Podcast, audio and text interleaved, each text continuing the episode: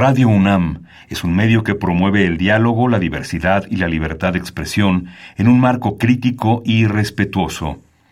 Los comentarios expresados a lo largo de su programación reflejan la opinión de quien los emite, mas no de la radiodifusora. Ingredientes para hacer la pócima de la diversión. Ancas de rana intrépida. Ratones de laboratorio. Plumas de pollo creativo. Mm, medio litro de carcajadas. Y listo. Revolvemos todo y decimos... ¡Hocus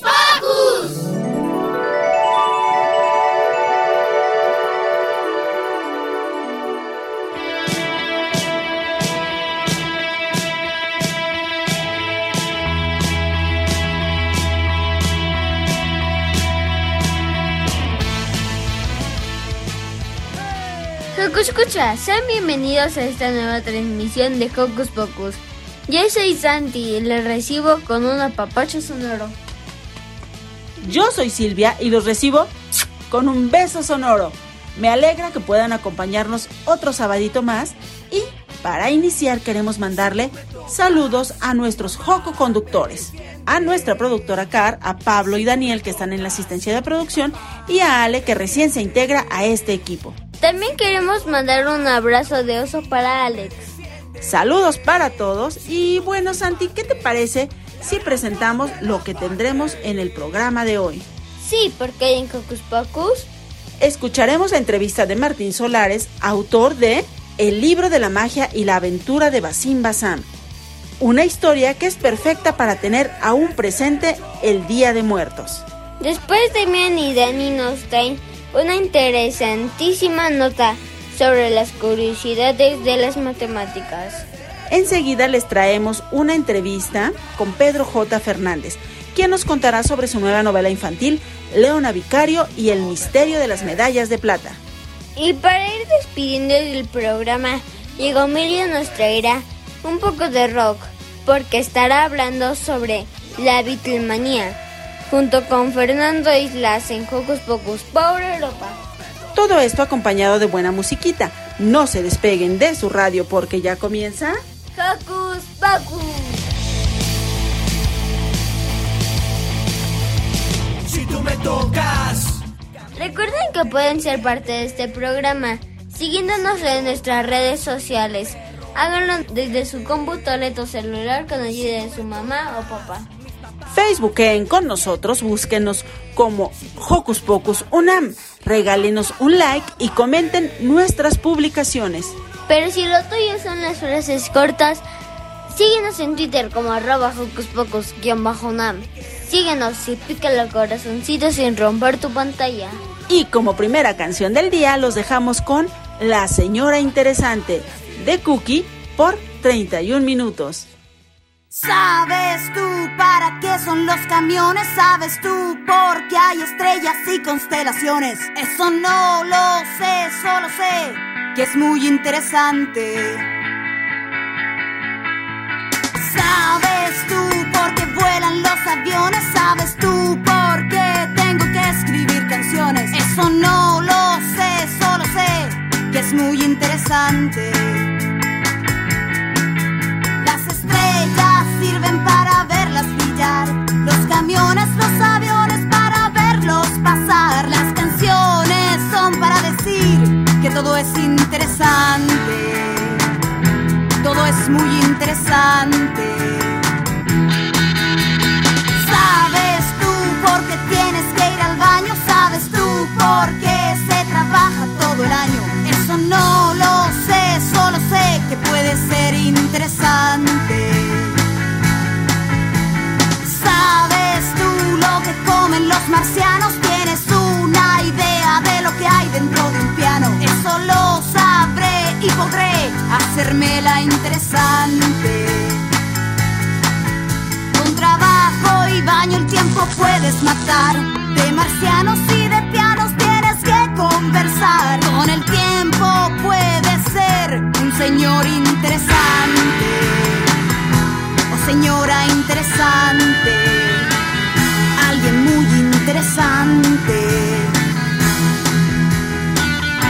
Pero si un día me aburro y pierdo todo interés, si no me hago más preguntas, abandonando el saber, también será interesante.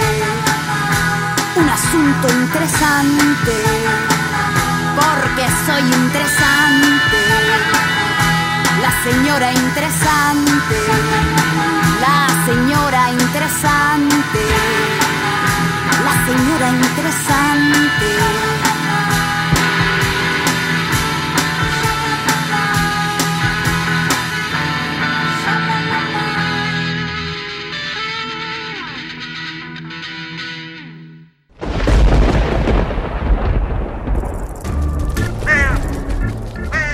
Chispas, radios y centellas. Estás en Hocus Pocus.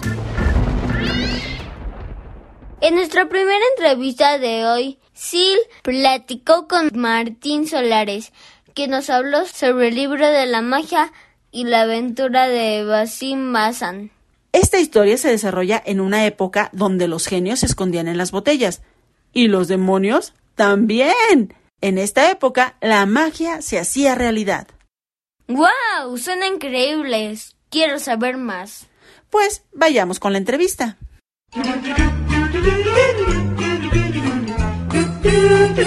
¿Listo micrófono? ¡Yeah! ¿Listo invitado? ¡Yeah! ¿Listas las preguntas? ¡Yeah! Tres, dos, al aire.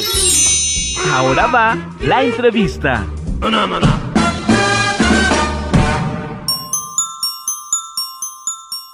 Joco Escuchas, yo soy Silvia y hoy está con nosotros una persona muy importante porque él ha escrito libros para todas las edades, ha escrito libros que han ganado muchos premios, incluso que han sido adaptados para películas y que también han tenido algunas nominaciones ahí para premios importantes. Y hoy viene a presentarnos un libro que es especialmente hecho para ustedes, Joco Escuchas. Este libro se llama El libro de la magia y la aventura de Basim Bazán y está con nosotros su autor que es Martín Solares. Bienvenido Martín. Silvia, gracias por la invitación, estoy muy feliz de estar en tu programa, gracias por todo. Pues sí, acaba de publicar ese pequeño libro, mi editorial Penguin Random House. Quiero confesar que en realidad para mí el libro se llama El amigo de la muerte, pero con muchísima inteligencia mi editora Dalila me convenció de bautizarlo de otro modo para no asustar a- hasta Dios Padre con ese nombre. Cuéntanos por qué El amigo de la muerte es un libro para niños. Bueno, es que en realidad no, no lo escribí pensando solamente en los niños. Yo creo que cuando uno escribe pensando en aligerar para los pequeños, este, en hacer algo más sencillo, está fallando y corre el riesgo de aburrir no solamente a los niños, sino aburrirse uno mismo y aburrir a cualquier tipo de lector. Yo estaba pensando en un texto que yo mismo pudiera leer, un texto que, que a mí me gustara, que le gustara a los lectores que, que me han seguido hasta ahora y también que le gustara a los niños. En ese sentido sí no incluí algunas de las escenas de torturas que aparecen en los minutos negros, ni escenas de horror como las que aparecen en 14 colmillos, ni ensayos literarios como los de cómo dibujar una novela, sino más bien traté de contar una historia sabrosísima con un eh, espesor literario que fuera innegable. Y para eso lo que hice fue tomar una historia muy antigua que viene de la literatura árabe del siglo XIII. Es un cuento que hemos contado muchas veces porque es tan pequeño como fascinante. En un par de líneas todo el universo aparece ahí. Si me permites, el cuento original decía, un día un muy importante comerciante se despierta porque le está tocando la puerta de su casa su principal servidor, que también es su amigo, y le dice, por lo más sagrado, préstame el vehículo más rápido que tengas, el, caballo más veloz que tienes, para huir de aquí, porque me acabo de encontrar a la muerte en el mercado y me hizo un gesto muy feo, yo que ya viene por mí. Y el comerciante, que es amable, le presta el caballo, el servidor huye a las montañas y el comerciante baja al mercado empieza a buscar a la muerte hasta que lo encuentra por ahí y lo confronta y le dice, oye, ¿por, ¿por, qué le hiciste un gesto tan feo a mi servidor? ¿Ya te lo piensas llevar o qué estás haciendo? Y la muerte le dice, no, no le hice un gesto feo, le hice un gesto de sorpresa y de extrañeza. No sé qué está haciendo aquí si me lo tengo que llevar dentro de un par de horas en el pueblo de las montañas. Entonces el cuento termina ahí y en su brevedad, bueno, pues es un cuento perfecto, redondo, con grandísimos personajes. A diferencia de muchos cuentos convencionales, este no es, en este tiene personajes memorables. No alcanzamos a ver el rostro del comerciante, ni del servidor, ni de la muerte, pero los vemos desplazarse y realizar acciones importantísimas. Y bueno, pues lo que yo hice fue que durante la cuarentena, pues acostumbraba yo contarle cuentos a mis hijos en las noches y cuando les conté este, no les gustó el final. Me dijeron, no, eso es muy injusto. No puede ser que, que ahí se acabe esta historia. Tiene que haber algo más. A ver, búscale, papá. Y bueno, pues entonces, durante esa noche y las siguientes, lo que hice fue desarrollar esa historia. Empecé a preguntarme, bueno, tienen razón, si no nos gusta este final, ¿cómo podríamos luchar contra la muerte en persona? Y me di cuenta de algo muy importante para mí, Silvia. Progresivamente fui aceptando que los cuentos son un género corto, un género pequeño que cree en el destino. Los cuentos, todos los cuentos son creyentes, mientras que las novelas son ateas. O sea, los cuentos sí creen que hay alguien en alguna parte que está escribiendo nuestro destino, nuestro final y nuestra vida, y que no podemos hacer nada para oponernos ni para escapar de eso. Así es el espíritu de este cuento perfecto es lo que demuestra. En alguna parte alguien nos está escribiendo y que nosotros no somos los autores de nuestra propia vida. Mientras que la novela dice, no, no puedo aceptar eso, no quiero aceptarlo y es más, voy a contar una historia, voy a inventar cómo voy a tratar de desafiar al destino y de sacarle la vuelta. Entonces, ese es un intento superhumano que todas las novelas a lo largo de la historia y todos los relatos largos se han encargado de contar. Cómo el ser humano no quiere aceptar la desgracia, la fatalidad y por supuesto tampoco la muerte. Y cómo se resiste a aceptar que le den eh, casa, que le echen encima desastres, eh, infortunios, acusaciones falsas. Y cómo trata de refutar todo eso. Y por eso creo que seguimos leyendo novelas, porque es un intento muy humano de tratar de demostrar que se puede cambiar el destino, que se puede cambiar esa frase final. En teoría alguien estaría escribiendo por nosotros. Según Borges, son unos monjes que están escondidos en un desierto frente a un montón de pizarrones y que cada vez que nosotros pronunciamos una palabra, ellos la van tachando de los pizarrones y el día que pronunciamos la última palabra que nos es permitido decir, ese día se acaba nuestra vida en la tierra. Pero y a mí me gusta esa imagen, creo que corresponde a lo que uno pensaría, ¿no? De, de los que están construyendo el destino. Y en este cuento, yo lo que hice fue tratar de convertir en novela, y finalmente creo que se logró, gracias a muchas eh, noches de ensayo y error, y a la lectura de muchas amigas y amigos novelistas que tuvieron la amabilidad de leer el cuento y hacerme algunos comentarios. Entonces creo que quedó una versión divertida, yo me divertí muchísimo, en la que no sobra una palabra, y de un cuento de medio párrafo pues ahora tenemos una novelita de 25 cuartillas, o un cuentote si tú quieres. Creo que lo, puede uno contar de una sentada, eh, o leer de una sentada, y espero que disfrutar por mucho tiempo. Me pareció que durante la cuarentena y en los meses que, han seguido, pues necesitamos otro tipo de historias. Así que fue por esa razón que yo decidí publicar el libro de la magia y la aventura de Basim Bassam, que en el fondo se llama simplemente El amigo de la muerte. Cuéntanos un poco más acerca de este amigo de la muerte que efectivamente es Basim Bazán, que es un comerciante de cosas mágicas, porque este cuento se desarrolla en un lugar donde los humanos, los poco escuchas, pueden convivir con toda la magia, con los hechiceros, con los buenos, con los malos. Cuéntanos un poco más de qué vamos a encontrar en esta novela. Exactamente, es que yo me dije, bueno, si la muerte te la puedes encontrar en el mercado caminando, capaz que te la puedes encontrar en ese mismo mercado o en una cafetería tomando este, postres y pasteles de dátiles, un café delicioso. Seguro que la muerte, con todo lo que ha vivido, sabe apreciar las buenas cosas anda por ahí. Entonces yo inventé un tiempo en el cual la magia era algo muy común y los seres fantásticos estaban pululando por la tierra. Inventé un momento en el cual era muy común ver a los genios que estaban en las botellas o a los demonios que estaban escondidos en el desierto y traté de que mi viajero pues, le di rostro al comerciante. No quise yo a alguien muy poderoso porque eso nos llevaría a inventar a un superhéroe estilo Batman o Iron Man ya en esa época. No, yo prefería a alguien bastante falible, un joven que está siguiendo los pasos de sus ancestros y que se dedica a vender los objetos mágicos que le heredaron. El día que tiene que enfrentarse a la muerte, para su desgracia no encuentra nada que pueda servirle entre los objetos mágicos y solo un caballo que alguna vez él rescató del desierto. Y entonces en ese caballo se propone seguir. Yo no quise que fuera un sirviente, sino la mujer de la que él está enamorado, quien vive este riesgo mortal tan tremendo. Entonces lo puse a perseguir a esta mujer a través de desiertos, ríos peligrosísimos, desfiladeros que muerden, para tratar de impedir que la muerte llegara a encontrarse con ella antes que él. Con eso, como te decía, traté de que la magia que se siente cuando estamos leyendo las mil y una noches o este tipo de cuentos se transminara capítulo a capítulo, capítulo a capítulo.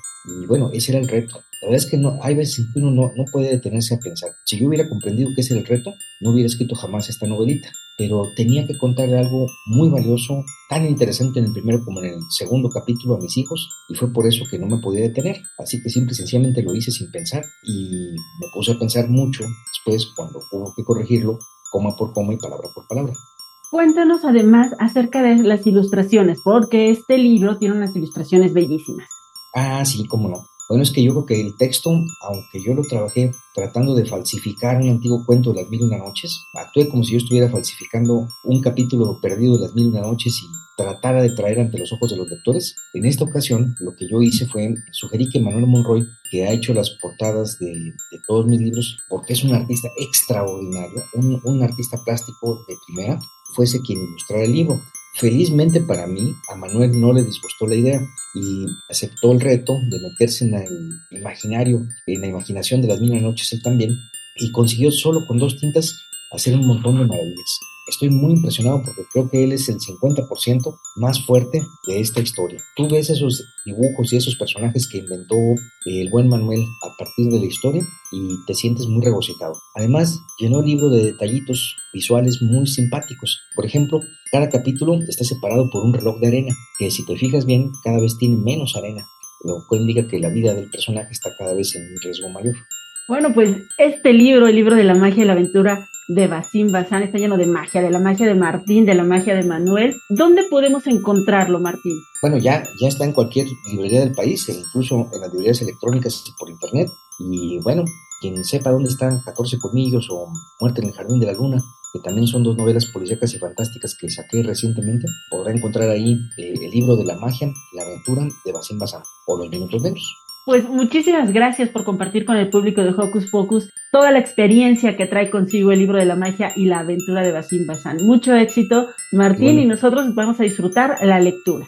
Nada más quiero recordar que si un libro para niños está bien escrito, va a parecer que eh, el escritor logró decir con sus propias palabras, había una vez. Y eso fue lo que yo intenté hacer ahí.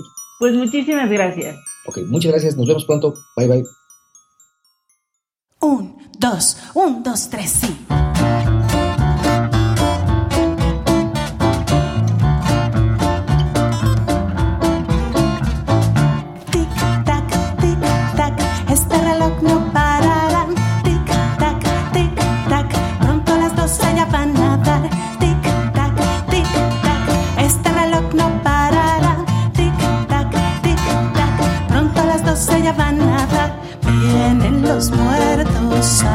A visitarnos y a comerse un taco. Las almas sonrientes buscan a sus parientes para tomarse un tequila con limón. Glu, glu. Tic, tac, tic, tac, este reloj no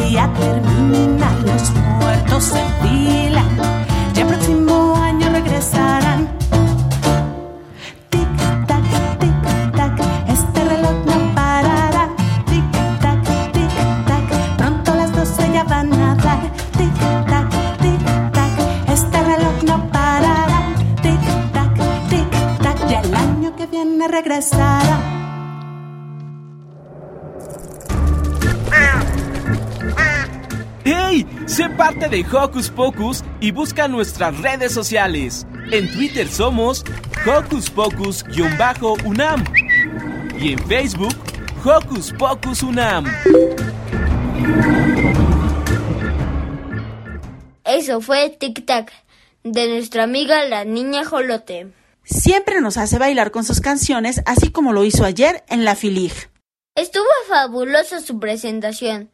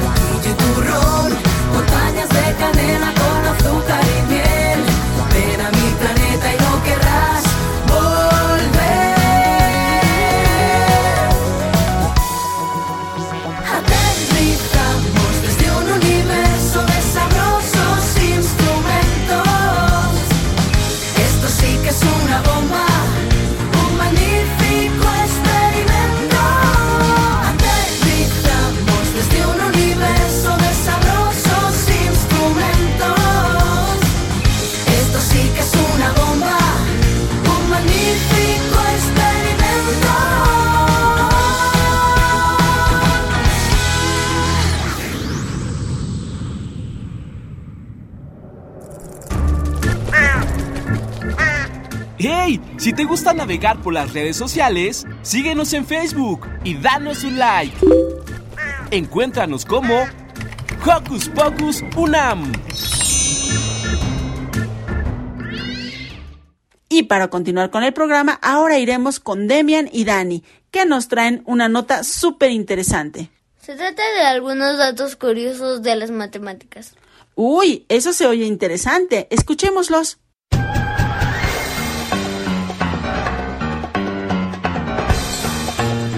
Investigaciones Especiales de Hocus Pocus presenta.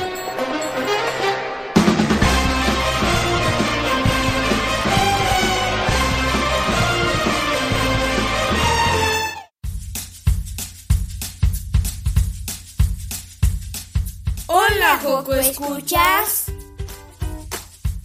Creo que antes existía la idea de que a nadie le gustaban las matemáticas. Y como que todo el mundo lo creía. Pero ahora es diferente. Sí, a mí y muchos de mis amigos nos gustan las matemáticas. Y por ejemplo, no me gusta estudiar español. Sí, a mí no me gusta la ética. Sé que debemos ser buenos chicos, pero estudiarlo me aburre. Así que si a ti te gustan las mates como a nosotros, te va a gustar esta nota. Y si no te gustan, tal vez las veas diferente al saber estos datos y anécdotas curiosas sobre las matemáticas. Hasta el siglo XVI las multiplicaciones se consideraban tan difíciles que solo se enseñaban en las universidades. Alguien que se lo diga a mi maestra, por favor. Robert Record inventó hace más de 400 años las dos rayas para indicar la igualdad, porque dos cosas no pueden ser más iguales que dos rectas paralelas. El sistema sexagesimal, el que usamos para las unidades, horas, minutos o grados, se desarrolló hace siglos en la antigua Babilonia. Los números negativos empezaron a usarse en la India en el siglo VII para indicar las deudas.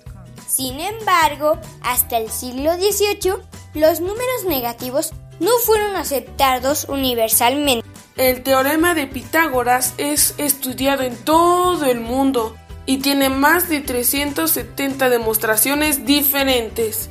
El escritor de Alicia en el País de las Maravillas, Lewis Carroll, era matemático. Durante 358 años, millones de matemáticos intentaron resolver el teorema de Fermat, una nota inacabada que Pierre Fermat dejó escrita en el margen de un libro en el siglo VII. ¿Y sabes cómo se resolvió? Un estudiante de posgrado en la Universidad de Berkeley llegó tarde a la clase de estadísticas un día de 1939.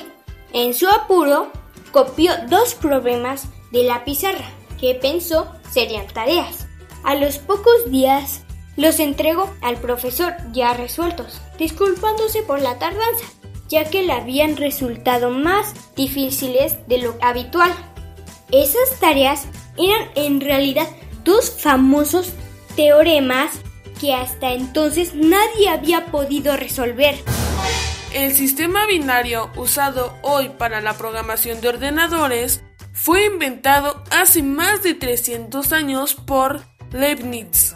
¿Te has preguntado alguna vez por qué manejamos el sistema decimal en lugar de cualquier otro? Pues porque se basa en el hecho de que tenemos 10 dedos. ¡Oh my god! La geometría tiene origen en el antiguo Egipto y Babilonia, ya que necesitaban realizar mediciones en la Tierra para construir y desarrollar otras ciencias. El gran matemático del siglo XIX, House, llamó a las matemáticas la reina de las ciencias. Los elementos más extraños de las matemáticas a menudo resultan ser útiles. Los cuaterniones, que pueden describir la rotación de objetos en 3D, se descubrieron en 1843. Eran considerados hermosos pero inútiles hasta 1985, cuando científicos de la computación los aplicaron en la animación digital. Sí, hasta para hacer caricaturas necesitas saber matemáticas. En una conferencia en París en 1900, el matemático alemán David Hilbert decidió declarar algunos misterios matemáticos persistentes mediante el establecimiento de 23 problemas clave. Para el año 2000, los matemáticos habían resuelto todos los problemas de Hilbert, excepto una hipótesis planteada en 1859 por Riemann que habla de los números primos. Los números que solo pueden dividirse entre uno y entre sí mismos. Y a la fecha nadie ha podido demostrar que hay un patrón en cómo van aumentando los números primos. Dani, tú no eres mi primo, eres mi hermano. Y tampoco sé cómo vas a ir creciendo. Espero que siempre siga siendo divertido. Si crezco contigo, seguro así será. Esperemos que les hayan parecido interesantes estas notas curiosas sobre el mundo matemático. Si quieres que hagamos una nota sobre tu materia favorita, dinos cuáles en nuestras redes sociales. Sus reporteros Demian y Daniel. ¡Chao!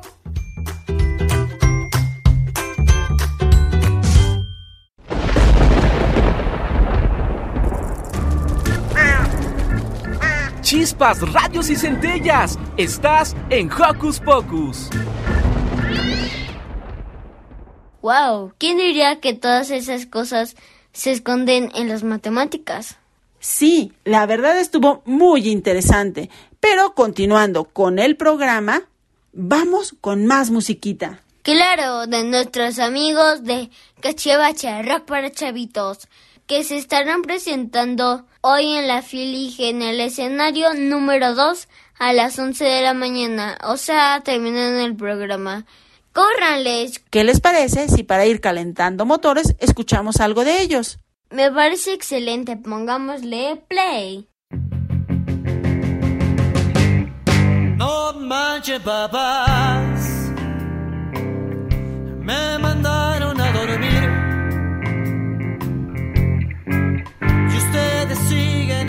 siguen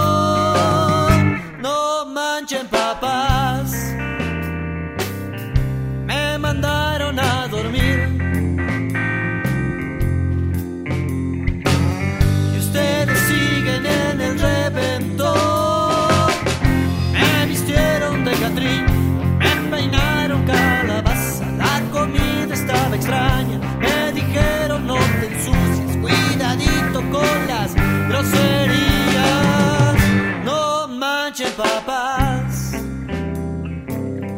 Me mandaron a dormir. Y ustedes siguen en el reventón. No manchen, papás.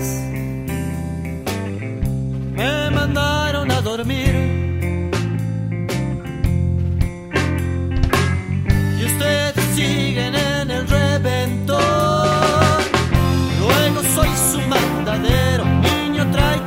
Ahora canta, ahora baila. Niño, ya está tarde. Buenas noches,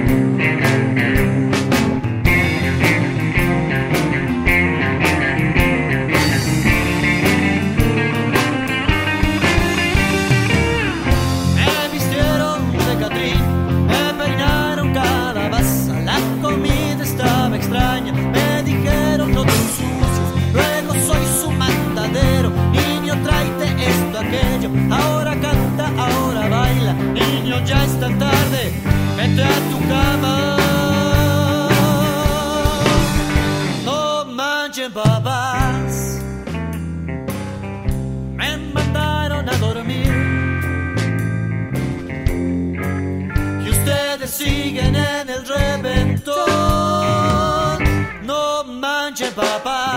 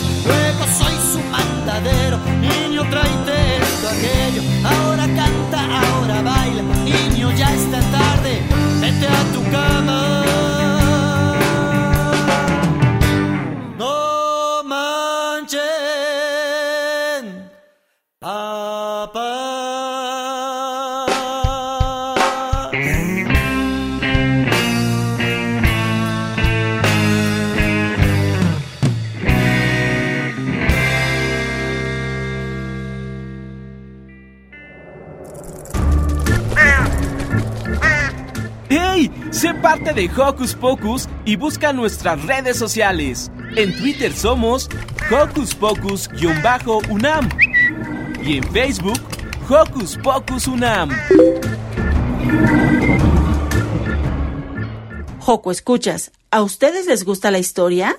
Pues no se pierdan la siguiente entrevista que tuvimos con Pedro J. Fernández. Autor del libro para niños Leona Vicario y El misterio de las medallas de plata. La verdad es que yo quiero saber más de este libro, así que adelante con la entrevista.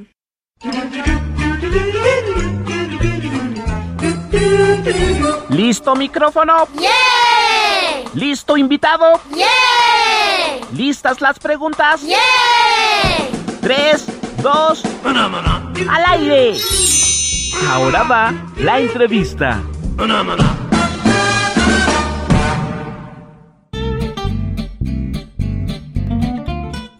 Hola queridos Joco Escuchas, hoy en la entrevista tenemos a dos personajes. Ella es una mujer que realmente el título de Maravilla le queda corto. Una mujer que ha enriquecido nuestra historia, que ha enriquecido el papel de las mujeres en, en la vida de México y él es quien nos va a hablar justamente de este gran personaje que es Leona Vicario. Está con nosotros Pedro J. Fernández. Él es el escritor que se ha dedicado a traernos, a regalarnos, a rescatar estas historias de hombres, de mujeres, de personajes que han participado en la historia de nuestro país y que la han hecho más grande y sobre todo que lo hace especialmente para los escuchas como ustedes. Bienvenido Pedro, ¿cómo estás? Muy bien, ¿y tú? Bien, muchísimas gracias. Pedro, estamos ansiosos de que nos cuentes sobre este libro de Leona Vicario que se llama Leona Vicario y el misterio de las medallas de plata. Me gustaría que primero le recordaras a los Joco Escuchas quién fue Leona Vicario. Leona Vicario fue una mujer muy importante en la independencia de México. La conocemos como la primera periodista, ella es la madre de la patria, ella estuvo pues, luchando los 11 años de la guerra y pues yo creo que es momento ya de contar su historia. Oye, nos emocionó mucho aquí, aquí en Hocus Pocus eso de que fuera la primera mujer periodista. Si bien tiene muchas, muchas, muchas cosas interesantes, cuéntanos esto de por qué está considerada como la mujer periodista, por qué es nuestra colega. Leona Vicario era una mujer extraña para su tiempo porque sabía leer y escribir, era lo que no se hacía en ese entonces. Y pues como leía mucho tenía ideas sobre la libertad y la independencia y cómo iba a ser el nuevo país que se iba a llamar México y todo eso lo escribía y lo publicaba en periódicos insurgentes. Entonces, pues así es como la nombraron periodista y luego cuando terminó la guerra de independencia dijeron, bueno, es que es la primera mujer en hacer esto, entonces se convirtió en la primera mexicana periodista. Eso nos encanta. Ahora me gustaría que hablaras un poquito, obvio, no que nos cuentes todo el libro, porque por supuesto queremos leerlo, que además tiene unas ilustraciones maravillosas de las cuales también hablaremos. ¿Qué vamos a encontrar en este libro, Leona Vicario y el, y el misterio de las medallas de plata?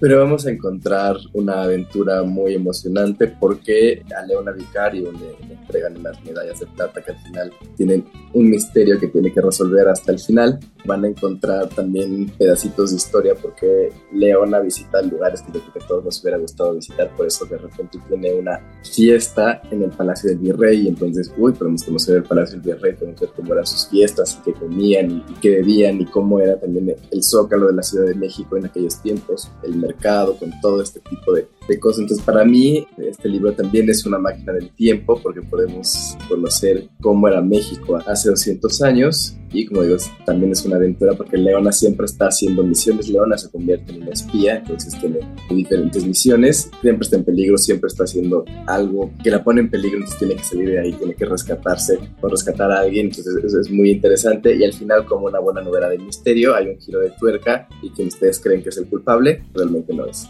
Oye, eso nos encanta porque, bueno, tantos misterios, tantas aventuras, es una verdadera heroína.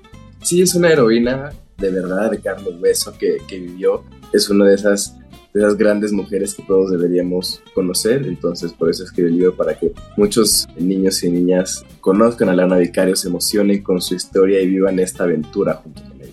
Cuéntanos un mucho, por favor, Pedro, acerca de las ilustraciones de este libro que, por cierto, está editado por Penguin Random House.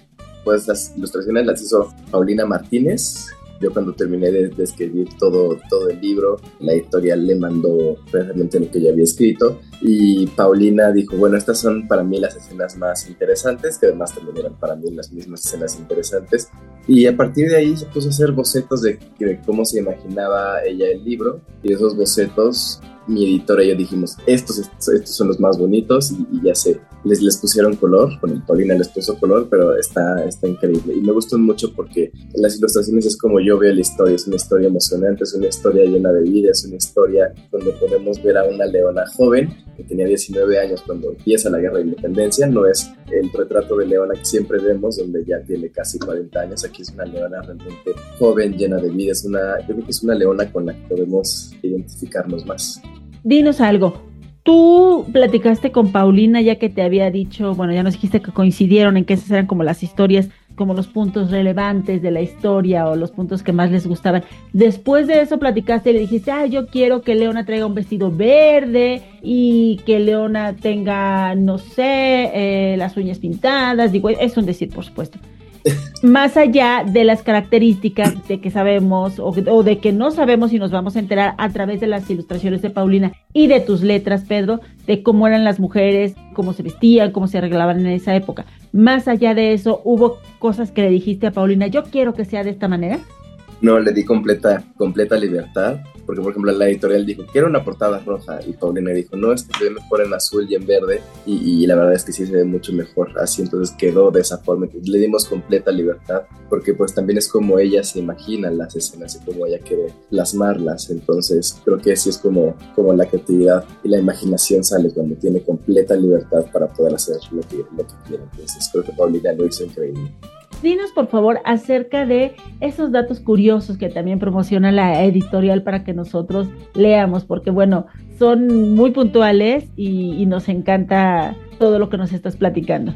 Pues hay un montón de, cosas históricas, además de la aventura que está viviendo Leona. Por ejemplo, mis pequeños lectores van a poder ir al, mercado junto con Leona y van a poder descubrir cómo era el, ir al mercado hace 200 años, cómo se vivía, como ya dije, ir a una fiesta del virrey, pues cómo llegaban las noticias de la independencia a la Ciudad de México, pues todo este asunto donde todos los personajes de la novela tienen una visión sobre la independencia, algunos están a favor, algunos están en contra, entonces era como se vivía entonces, ¿no? En 1810, todo eso. Y cositas como de, de, la vida diaria, como que Leona pues tenía a su criada Matea que la ayuda y es cómplice de todas sus aventuras, cómo eran las comidas, cómo era la vida diaria, estas calles sin pavimentar que tenían pura tierra, lo cotidiano de hace 200 años. Me gustó mucho poder recrearlo para que, insisto, quien se acerque a esta, a esta novela, a este libro, lo vea como, como una máquina del tiempo. No solamente es, es la historia, sino cómo estos personajes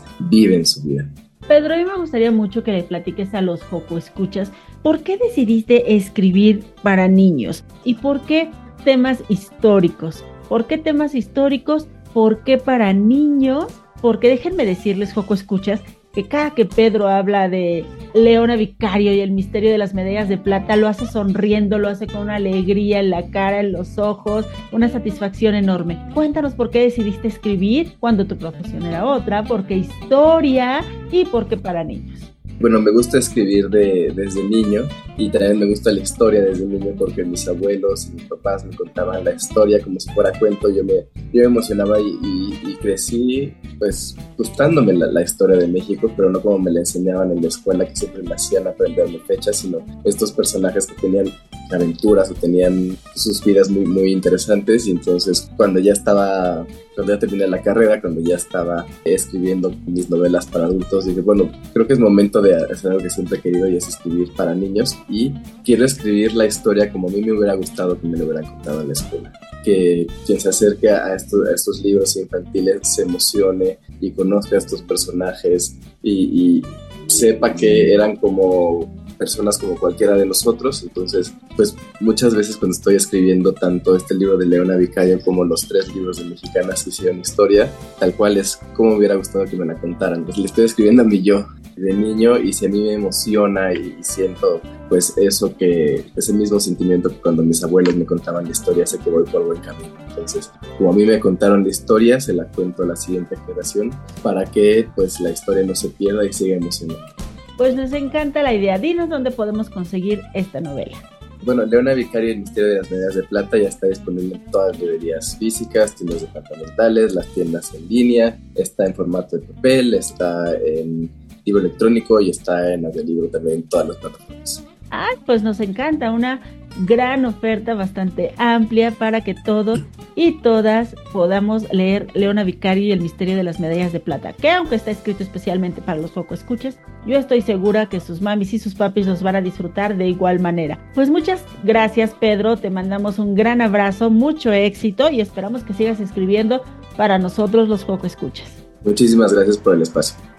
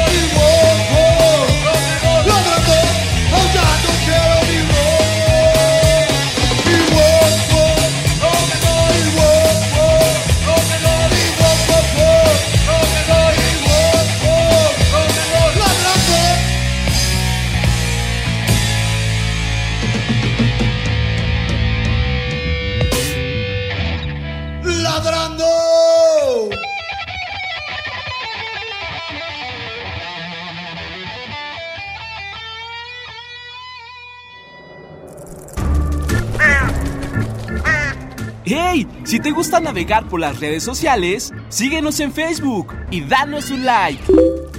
Encuéntranos como Hocus Pocus Unam.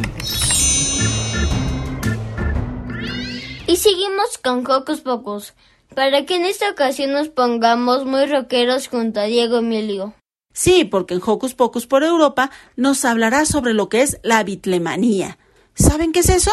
Si no es así, quédense con nosotros para poder averiguarlo. Yeah.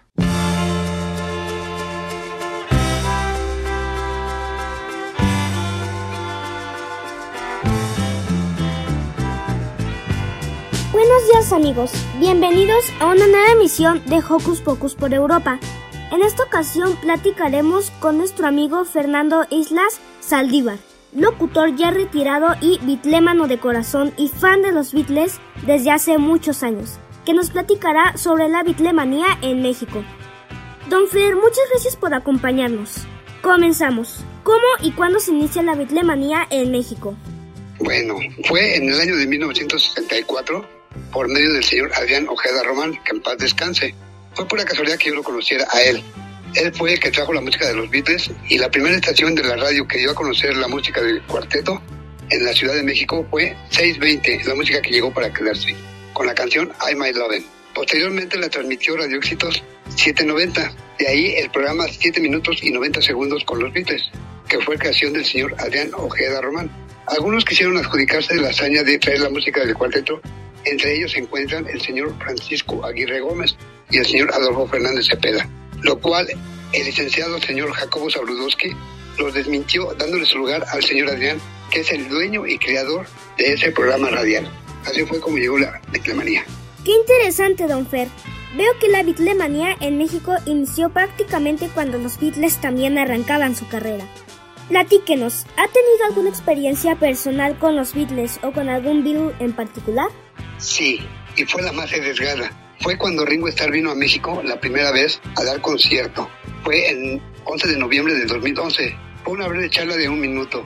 Lo que les sorprendió a Ringo fue el por qué burlé la seguridad pública, la seguridad del hotel y su seguridad personal. Yo llegué hasta su camioneta y me dispuse a que me firmara ciertos artículos. Cuando se los di, que ya estaba a punto de firmarlos, fue cuando su esposa, Bárbara Bash, se opuso y Ringo solo se concretó a saludarme y decirme, a la próxima. De hecho, existen videos en YouTube y reportajes en periódicos de esa hazaña mía. Fui el único que lo hizo. Órale, don Fer, qué buena anécdota. Qué padre que usted haya platicado con uno de los Beatles, una leyenda viviente como lo es Ringo Starr. Oiga, don Fer, más o menos cuántos clubs de fans de los Beatles hay en todo México. Uy, existen muchos clubs de los Beatles en México, a nivel nacional más bien. Siento que sería imposible llevar algún tipo de registro. Pero imaginemos que existan cinco clubs en cada estado.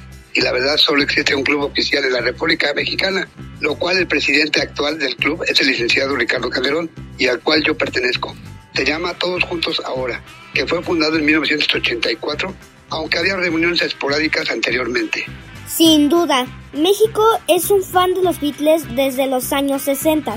Generaciones y generaciones van y vienen y el gusto por los Beatles nunca se irá de México. ¿Cuál es el futuro de la bitlemanía en México? Uy, esa pregunta siempre ha sido cuestionada y yo puedo decir lo mismo. Pienso que la bitlemanía seguirá así. Si preguntan en el año 2052, será igual. Pero es obvio que con las nuevas generaciones y otros ritmos musicales más tecnológicos, no creo que pasen desapercibidos los Beatles. Siempre serán ellos los que marcaron el ritmo y el cambio de la música. Así es, Don Fer. Estoy de acuerdo con usted. Si los Beatles han sido un clásico, con los adelantos tecnológicos, las nuevas generaciones seguirán disfrutando la música del cuarteto de Liverpool. Por último, ¿podría enviar un saludo para Hocus Pocus? Hola, claro que sí. Soy su amigo Fernando Islas, bitrémano de corazón, y les mando un saludo y abrazos a nuestros amigos de Hocus Pocus y hasta la próxima. Muchas gracias, Don Fer. Hasta pronto. Strawberry Fields Forever. Yeah, para Hocus Pocus, Diego Emilio.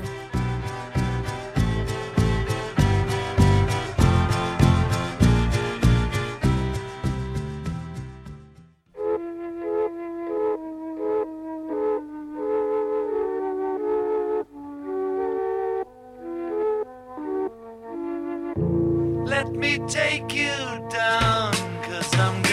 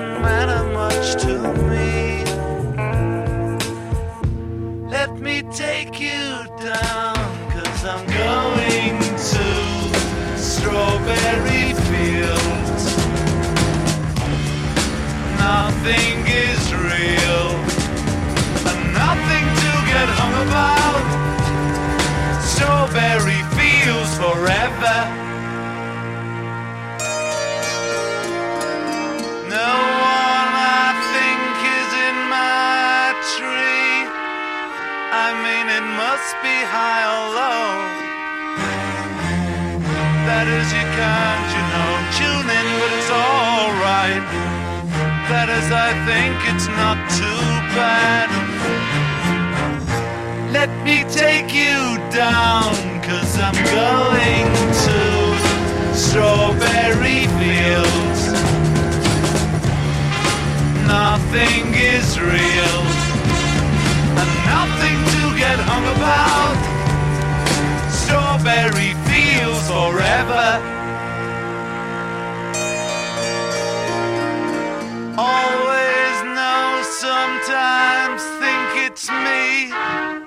But you know I know when it's a dream.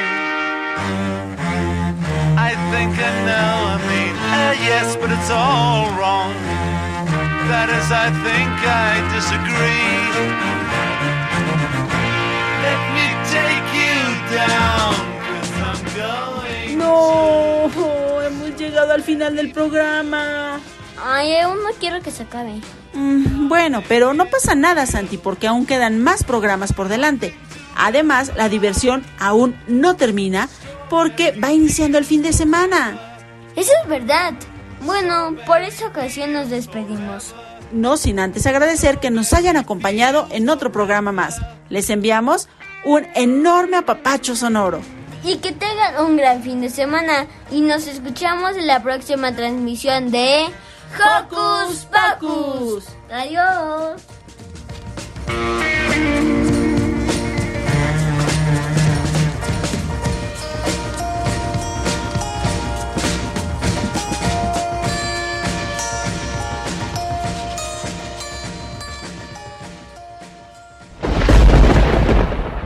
Radio UNAM presentó